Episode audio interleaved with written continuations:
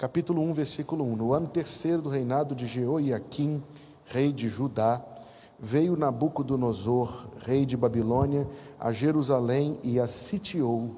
E o Senhor entregou nas suas mãos a Jeoiaquim, rei de Judá, e uma parte dos utensílios da casa de Deus, e ele os levou para a terra de Sinar, para a casa do seu Deus, e pôs os utensílios na casa do tesouro do seu Deus. Assim, com poucas palavras, de maneira sucinta, Daniel, que escreveu este livro muito provavelmente já na sua velhice, ou alguns pensam que ele foi escrevendo ao longo dos anos e no fim da vida fez um compilado de tudo que viveu e ouviu da parte de Deus, por isso, capítulo 1 a 6 é biográfico, capítulo 7 a 12 é profético. Foi a forma como Daniel organizou este livro é, na orientação do Espírito Santo, é claro. Foi com estas curtas palavras que Daniel descreveu um acontecimento geopolítico que, se nós estivéssemos vivendo, teria sido semelhante ao início da Segunda Guerra Mundial. Nabucodonosor era o Adolf Hitler do seu dia, o Vladimir Putin do seu dia, o Napoleão do seu dia. De décadas em décadas na história surgem esses maníacos. Um homem que simplesmente por sua força invadia, destruindo as nações vizinhas. E da perspectiva de Daniel, que ainda era muito jovem, talvez um adolescente, tudo era muito, na perspectiva individual, irmãos, injusto. Tudo era muito injusto. Era muito injusto que ele e a sua geração tivessem que colher o pecado de gerações anteriores o resultado, pelo menos, acumulado do pecado de gerações anteriores. É por isso que o profeta Ezequiel escreveu lá no capítulo 20: Vocês dizem que os pais comeram uvas verdes e os filhos ficaram com aquela sensação ruim, com a boca embotada. É porque era a crítica, era o conceito, era a dor no coração de quem teve que viver isso. Ele diz: realmente, tudo que está acontecendo aqui é o resultado da, da, da, da ação justa de Deus, mas é como se eles tivessem que se perguntar: mas por que, é que Deus não esperou mais alguns anos? Por que, é que na minha vez? Além disso, ele foi separado definitivamente dos seus pais, o que representa um trauma muito grande. Depois de ter sido separado dos pais, ele foi é, extraditado, deportado milhares de quilômetros para nunca mais voltar para o seu país, para nunca mais ver os seus, e sofreu uma espécie de, de assédio cultural tão violento, porque disseram a ele: seu nome não é mais Daniel, seu nome é Beltesazar. Consegue imaginar isso? Algo tão íntimo ser imposto assim de maneira tão violenta? Como se você se encontrasse naquela condição, você perdeu tudo. Tudo. Até a sua identidade. Você está totalmente subjugado. Esse é o pano de fundo.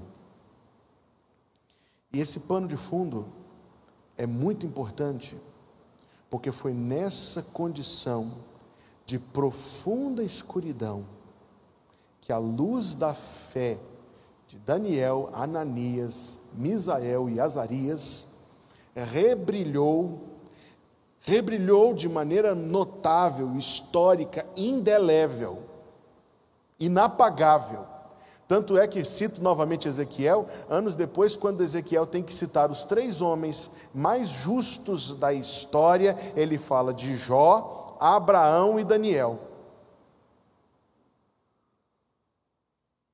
Os três homens mais justos da história: Jó, Abraão e Daniel. A situação difícil foi o pano de fundo, não se esqueça disto que deu ocasião para que o testemunho deles falasse muito mais alto. O que inequivocamente é verdade em alguma medida quanto a cada um de nós também. Situações mais graves na nossa vida, mais drásticas, mais difíceis são exatamente as situações em que nós temos maior e melhor ocasião para honrar o Senhor e para dar testemunho da nossa fé. Quando nós lemos este livro, e hoje eu digo que nós vamos fazer aqui uma leitura bem rápida e uma visão geral de todo o livro, nós vamos encontrar o comportamento de pessoas que conhecem a Deus. Alguém que conhece a Deus, como essa pessoa vive? Alguém que conhece a Deus, qual é o tipo de comportamento? Que tipo de pensamento? Que tipo de reação? Que tipo de atitude? Que tipo de conduta tem? A pessoa que verdadeiramente conhece a Deus. E nesse pano de fundo em que o mundo se dissolveu, em que tudo foi tirado violentamente deles, é que você encontra exatamente aquilo que nós precisamos abraçar e buscar em nossa própria vida. Dar testemunho da graça de Deus e viver como gente que conhece a Deus. Número um, o povo que conhece seu Deus, capítulo 11, versículo 32, se tornará forte e ativo. E depois volte ao capítulo 1.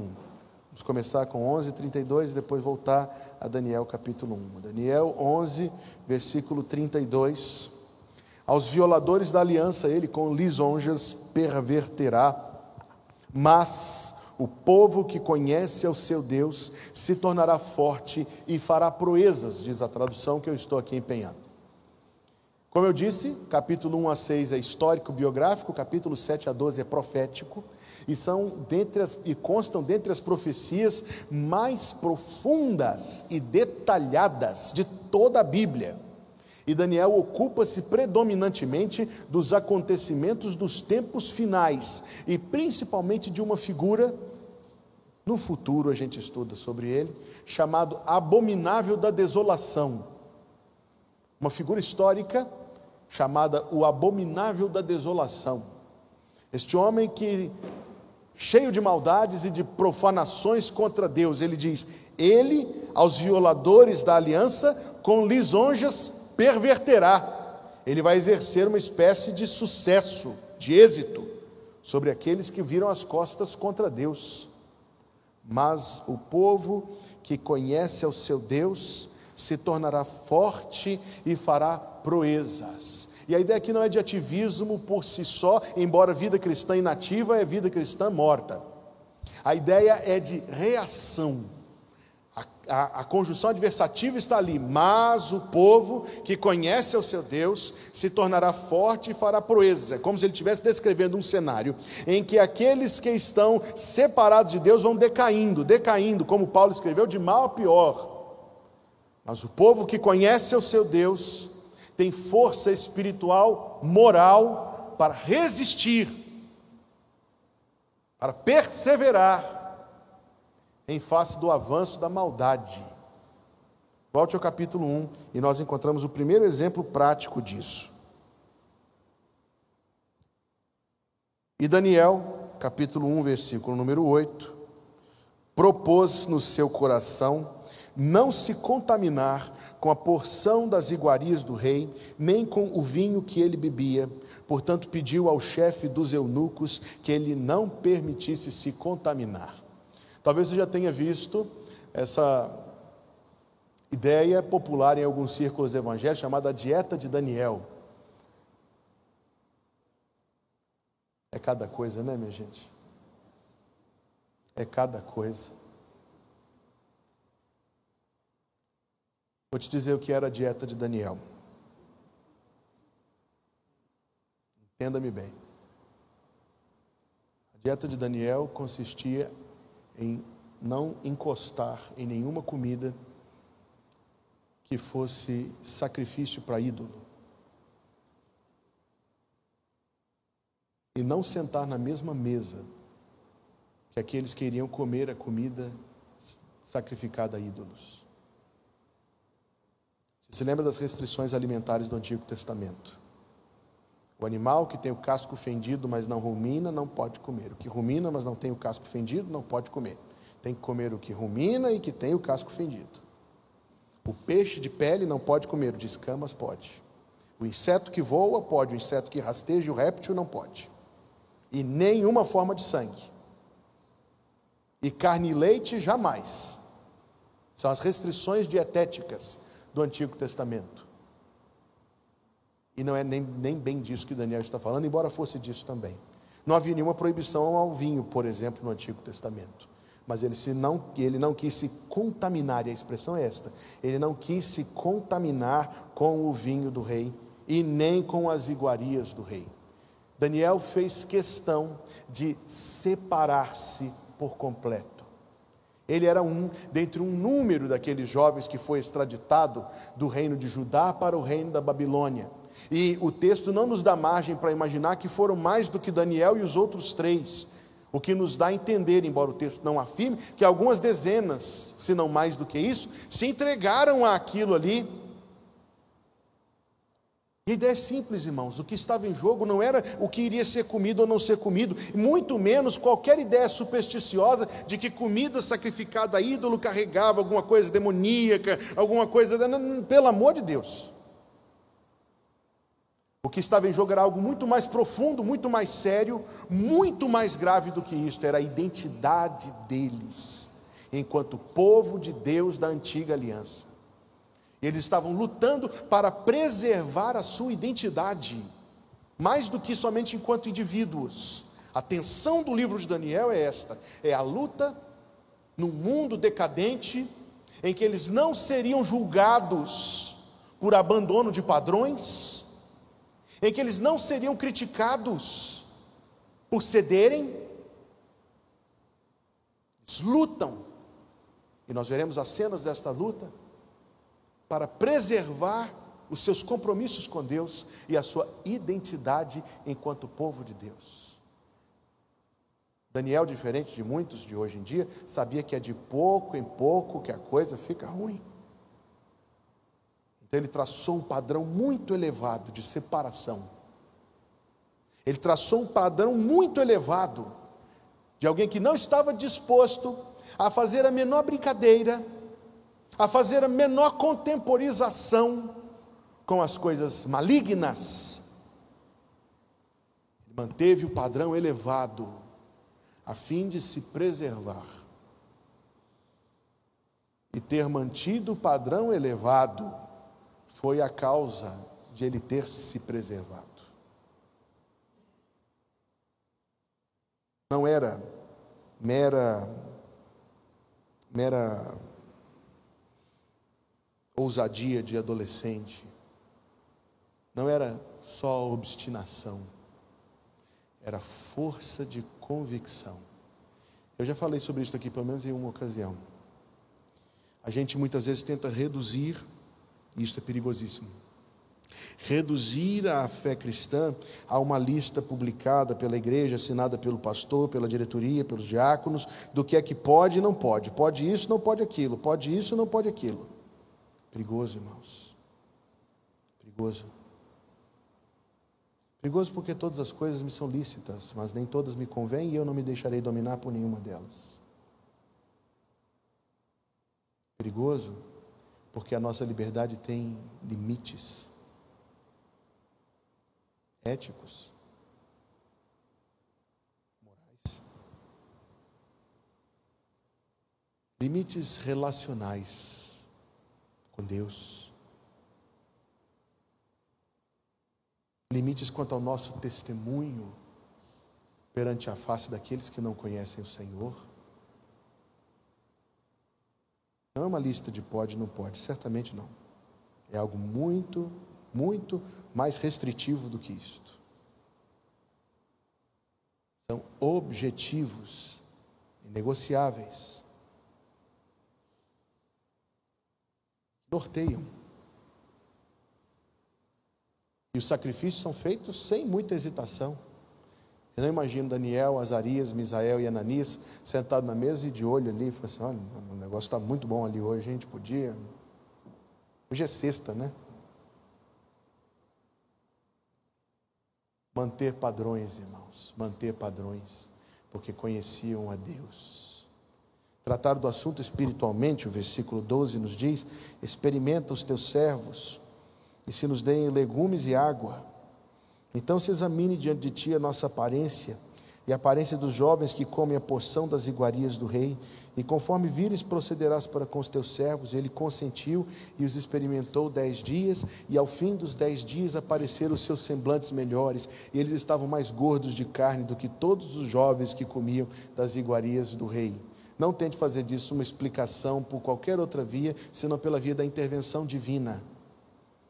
À medida que eles se propuseram manter um padrão, Deus contemplou isso favoravelmente e os sustentou e os livrou e os honrou. E o versículo número 18 diz que no fim dos dias em que o rei tinha falado que os trouxessem, o rei falou com eles, versículo 19, e entre todos eles não foram achados outros tais, como Daniel, Ananias, Misael e Azarias.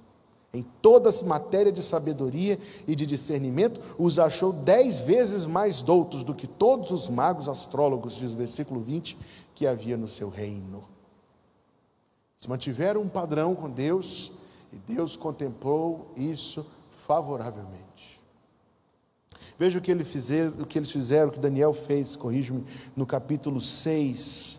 Estamos pensando nessa ideia do povo que conhece seu Deus se tornará forte e fará proezas. O povo de Deus reage aos assédios morais do mal. Capítulo 6, versículo 10.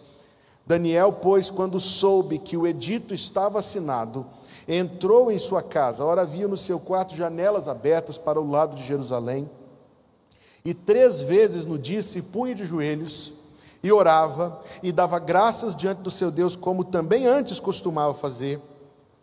Então aqueles homens foram juntos e acharam Daniel orando e suplicando diante do seu Deus. Então se apresentaram ao rei e, a respeito do edito real, etc., fizeram a denúncia que fizeram contra Daniel.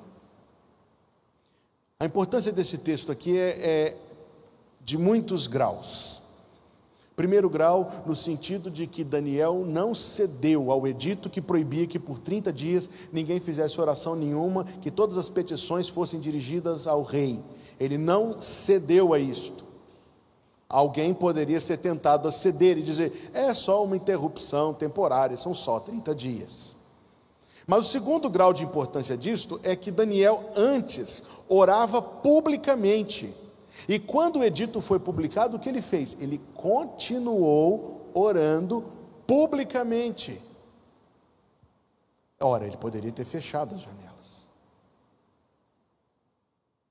A preocupação Daniel não era somente no sentido do que é que Deus vai pensar, embora isso preponderasse no seu coração, mas também em como ele iria honrar o seu Deus diante daquela situação. Se ele fechasse as janelas, ele teria se envergonhado de orar teria se acabrunhado.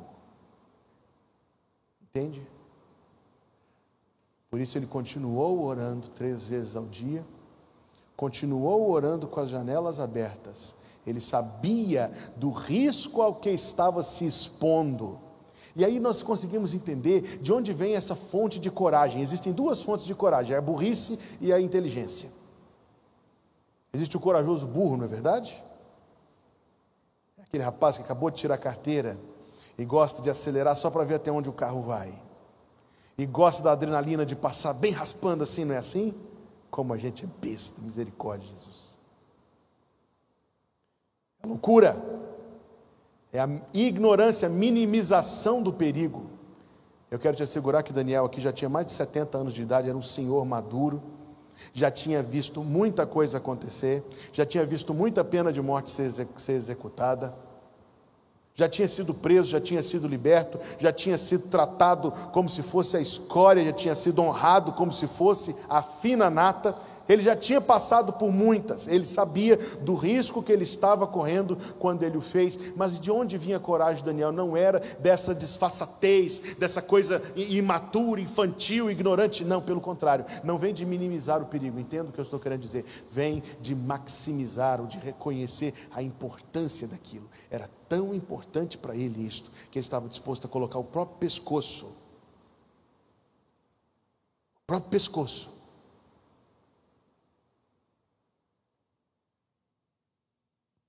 Ele não deixaria de orar. Uma vez sequer.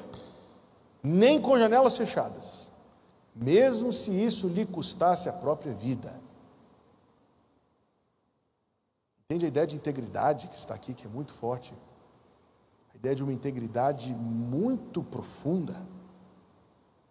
Nós encontramos isso na vida desse homem. Vamos agora ao capítulo 9. Preciso apertar o, pé, o passo aqui um pouquinho. Onde nós lemos algo impressionante, a oração que nós lemos, esta oração impressionante. No primeiro ano do seu reinado, eu, Daniel, você reparou que ele nunca se apresenta como Beltesazar no livro, o nome que deram para ele, ele sempre se chama de Daniel. Eu, Daniel, Deus é meu juiz, é o que significa o nome.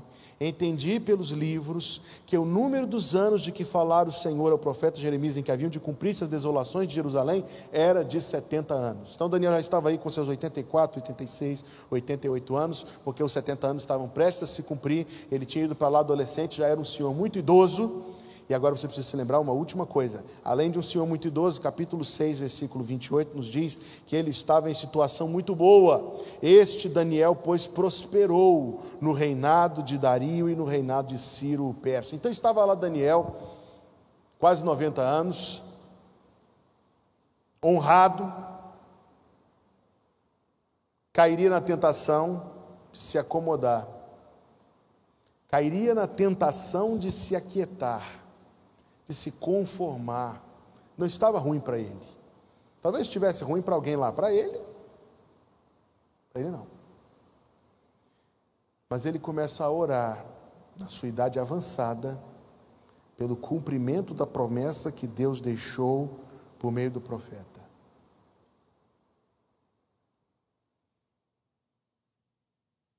Algo que revela, irmãos, a sinceridade do nosso interesse algo que revela a sinceridade do nosso interesse, é se nós estamos dispostos a orar por determinada pessoa ou assunto, em particular, quando ninguém sabe se a gente está orando ou não. Sabe aquela coisa do eu vou orar por você e fica nisso mesmo? E existem outros assuntos que a gente não se esquece de orar. Existem alguns assuntos que pesam o suficiente para que a gente ore, para que a gente se importe por eles. E esse é o ponto. Talvez Daniel, já ele próprio, aliás, a tradição nos diz que ele morreu por lá, faz uns 10 anos atrás, mais ou menos, o Estado Islâmico explodiu o túmulo de Daniel que ficava lá, ficou dois mil anos, três mil anos em pé, e depois vem os malucos e explode tudo num dia. Então ele morreu lá, a questão não era ele, ele não estava pensando em si, ele estava pensando em Deus, na glória do nome de Deus, no povo de Deus, na restauração da nação de Israel, na restauração do templo, e é claro que o seu pensamento está muito mais elevado do que isso, ele está pensando no Salvador que viria, na promessa de um Messias, ele ora por isso. Irmãos, que isso nos incomode, que isso nos incomode as nossas orações, as nossas orações pelo retorno de Cristo. Nos incomode as nossas orações de anseio por um lar celestial. Isso nos incomode a, a realmente ter alguma proatividade em desprender o nosso coração dos atrativos ofuscantes deste mundo e começar a propor o nosso coração para um mundo que não perece, que não fenece, que não desaparece. E começar a apontar o nosso coração para riquezas que não serão tiradas de nós. Que isso talvez alcance o objetivo maravilhoso de trazer à nossa consciência algo constante, que estamos neste mundo por curto período de peregrinação, peregrinação, não mais do que isto, confessando, como diz Hebreus capítulo 11, que somos estrangeiros e peregrinos neste mundo. E qualquer coisa que sofremos, ou perdemos, ou não tivermos, ou não formos, ou lugares que não ocupamos, ou títulos, privilégios que não usufruímos, não faz tanto mal assim. Não importa tanto. Não importa tanto. Impressiona-me muito que esse homem, aos quase 90 anos de idade, e enquanto se encontrava numa posição tão boa para ele, estava disposto e clamando sinceramente que Deus desfizesse tudo aquilo, e não importa se ele iria perder os seus privilégios, a sua honraria no estado babilônico, não importa se ele com 90 anos de idade ia ter que montar no camelo e fazer a viagem de milhares de quilômetros de volta para Israel, era isso que ele queria. Era isso que ele ansiava, era isso que ele desejava, era isso que ele buscava em oração. Versículo 19: Senhor, ouve, Senhor, perdoa, Senhor, atende-nos e age sem tardar, por amor de ti mesmo, ó Deus meu, porque a tua cidade e o teu povo são chamados pelo teu nome. Quanto de estranheza, irmãos, esse mundo nos causa, quanto de asco esse mundo nos causa. Quanto nós nos separamos das iguarias e do vinho do rei.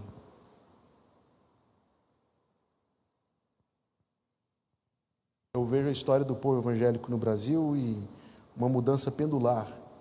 Havia uma ênfase algumas gerações atrás mais, mais forte em restritivos, né? E aí depois da década de 90 para cá, o pêndulo foi para o outro lado. Agora está tudo liberado. Que gente desequilibrada. No sentido de falta de equilíbrio. A gente precisa ponderar nestas coisas. E precisamos ponderar, irmão, no nosso anseio por libertação deste mundo. Não nos acostumar a este mundo. Não nos acostumar a este mundo não nos acostumar a este mundo, mas ansiar pela nossa libertação. E enquanto estamos aqui, estamos conformados, aguardando pacientemente, mas nunca nos acostumar. Nunca nos acostumar. Daniel demonstra ser alguém que tem alguns pensamentos a respeito de Deus, como ele demonstra no capítulo 2. Os acontecimentos do capítulo 2 são absolutamente fantásticos são absolutamente fantásticos, como tudo que está escrito nesta história, que é verídica e factual. O rei da Babilônia teve um sonho e ele disse aos seus adivinhos: Contem para mim o que o sonho significa. A resposta deles: Conte o sonho. Eles disseram: Não. Vocês têm que me dizer o que foi que eu sonhei e o significado do sonho. E se não fizerem, eu vou mandar matar todos vocês.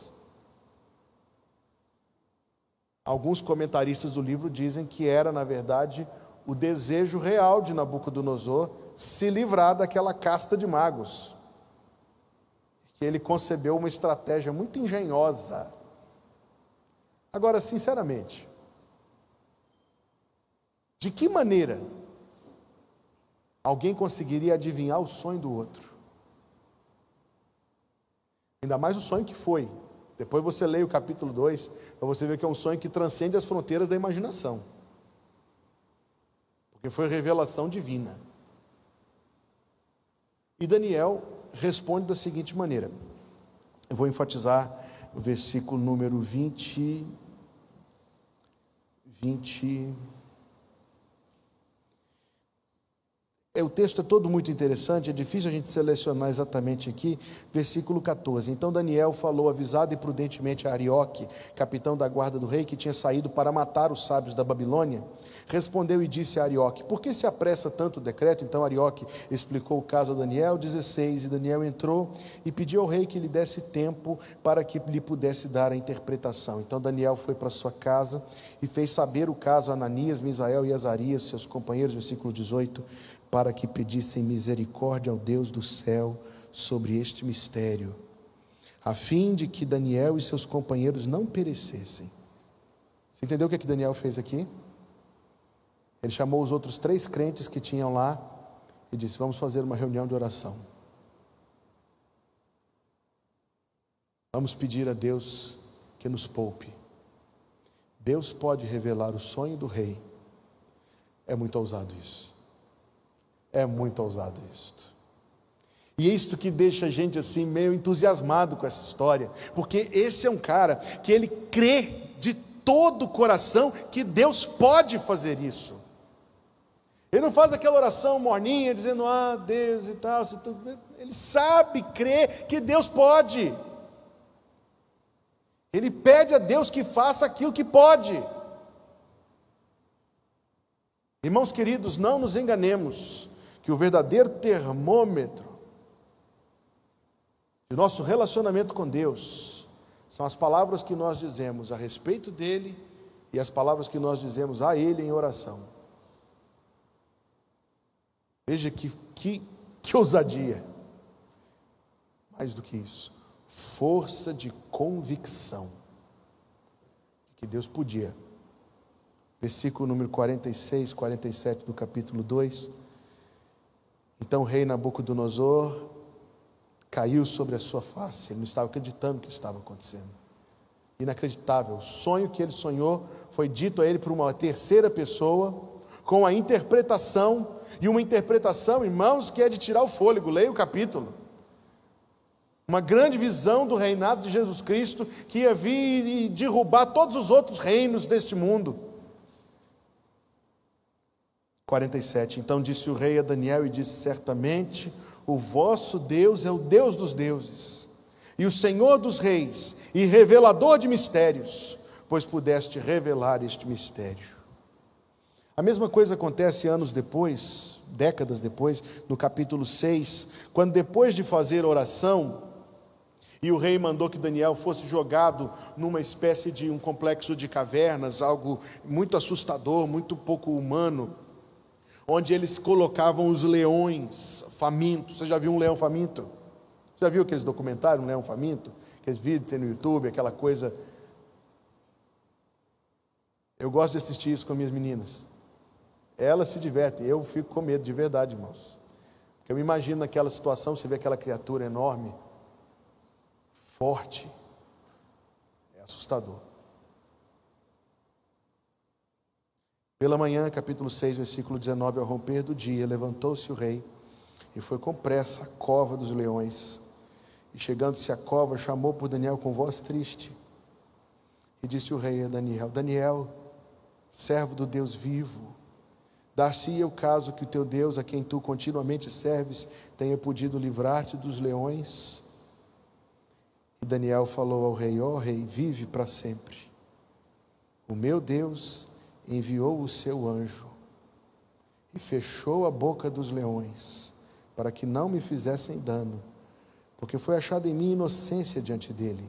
E também contra ti, ó rei, não tenho cometido delito algum. O meu Deus enviou o seu anjo, Senhor Jesus Cristo.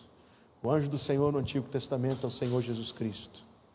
E ele fechou a boca dos leões.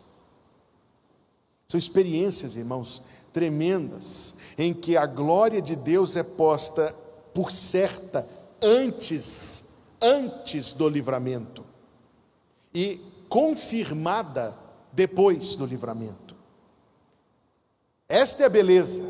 Ele não é o cara que fala depois que a coisa acontece, ele fala antes. Assim como disseram os seus amigos quando foram julgados na fornalha ardente: se o nosso Deus quiser nos livrar, Ele nos livrará. Mas se não quiser, nós estamos prontos a morrer. Mas saiba do seguinte: nós não vamos servir a estátua de ouro que tu fizeste. Qual era a fonte?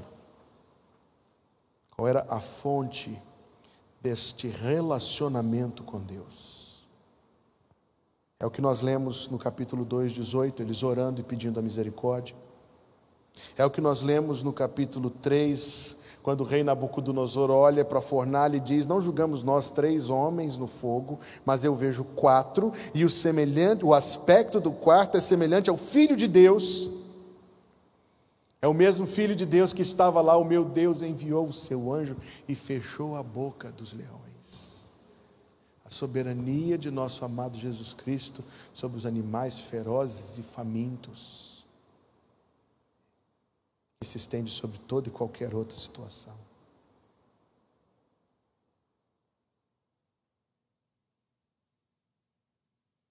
E o que nós lemos no capítulo 9, versículo 2, quase 90 anos de idade, ele nos diz que entendeu pelos livros. Que livros? Por que está no plural? Quais livros? É porque havia um livro um rolo de livro que continha Gênesis, Êxodo, Levítico, Números e Deuteronômio. Havia um segundo rolo de livro que continha todos os livros históricos. Havia um terceiro rolo de livro que continha os livros proféticos. E este homem de Deus, aos seus 90 anos de idade, está debruçado sobre a Escritura Sagrada, procurando entender a vontade de Deus. Eu entendi pelos livros que o número dos anos de que falara ao Senhor pelo profeta Jeremias, porque Deus disse a Jeremias com todas as letras que eram 70 anos. E quando se cumpriram 70 anos, ele começou a orar. Irmãos, qual era o segredo? Qual era a fonte da, de qual, da qual Daniel bebia? Eu digo aos irmãos: oração, leitura da Bíblia e comunhão com Deus. Oração, leitura da Bíblia e comunhão com Deus. Uma vida piedosa. Oração, leitura da Bíblia e comunhão com Deus. Você conhece algum incrédulo que lê a Bíblia todo dia? Você esperaria que o incrédulo lesse a Bíblia todo dia? Você esperaria? Te surpreende o incrédulo não ler a Bíblia todo dia? Você conhece algum incrédulo que ora antes do almoço? Não? Te surpreenderia se o incrédulo orasse antes do almoço? Sim, não espera isso. Você conhece algum incrédulo dizimista? Já conheci, já conheci, mas é raro. É raro, é exceção. Você conhece algum incrédulo que dobra os joelhos para orar a Deus? Não? Não nos espanta. Espanta-nos que crentes não o façam. Espanta-nos que crentes não o façam. Espanta-nos que a Bíblia de um salvo fique fechada Espanta-nos que os joelhos de um salvo não se dobrem. Espanta-nos, e é espantoso mesmo. Que alguém que pode viver a sua vida toda, todo dia, em deliciosa, deleitosa comunhão com o Salvador, prefira não fazer isso. Espantoso. Não faz o menor sentido. faz o menor sentido. Queira Deus que nós não estejamos entre estes. Que a história de Daniel sirva-nos de inspiração, amados, para buscarmos conhecer ao nosso Deus. O nosso tempo não é muito diferente do tempo que ele viveu. Vamos orar. Há tantos anos atrás, Senhor, tu preservaste os teus servos da maldade, lá naquela nação terrível. Tu sustentaste, ó Deus, a cada dia e com grandes livramentos. E eles viveram uma vida que te agradou, que te honrou. E por causa, Deus, da conduta deles, tu foste exaltado ali. Senhor, que pela tua misericórdia, que pelo teu agir em nossas vidas, seja assim igualmente no dia de hoje, no tempo presente em nossas vidas. Nós vivemos num mundo não muito diferente, Senhor, pelo contrário, muito parecido com a Babilônia daquele tempo. Dá-nos, ó Deus, estar aos teus pés e buscar-te. Dá-nos, Senhor Deus, discernimento e sabedoria e fé e coragem.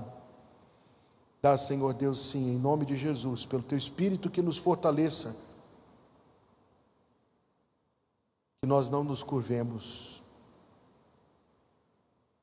Não, Senhor, mas que te honremos, que te glorifiquemos, e que assim como tu foste glorificado na vida de Daniel, de Ananias, de Misael e de Azarias, tu sejas glorificado na vida de cada um de nós enquanto estamos aqui neste mundo, segundo a tua vontade.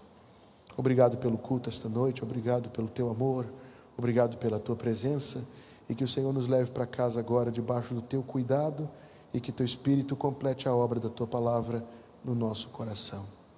Que o Senhor te abençoe e te guarde. Que o Senhor faça resplandecer o seu rosto sobre ti e tenha misericórdia de ti. Que o Senhor sobre ti levante o seu rosto e te dê a paz, em nome do Senhor Jesus Cristo. Amém. Amém.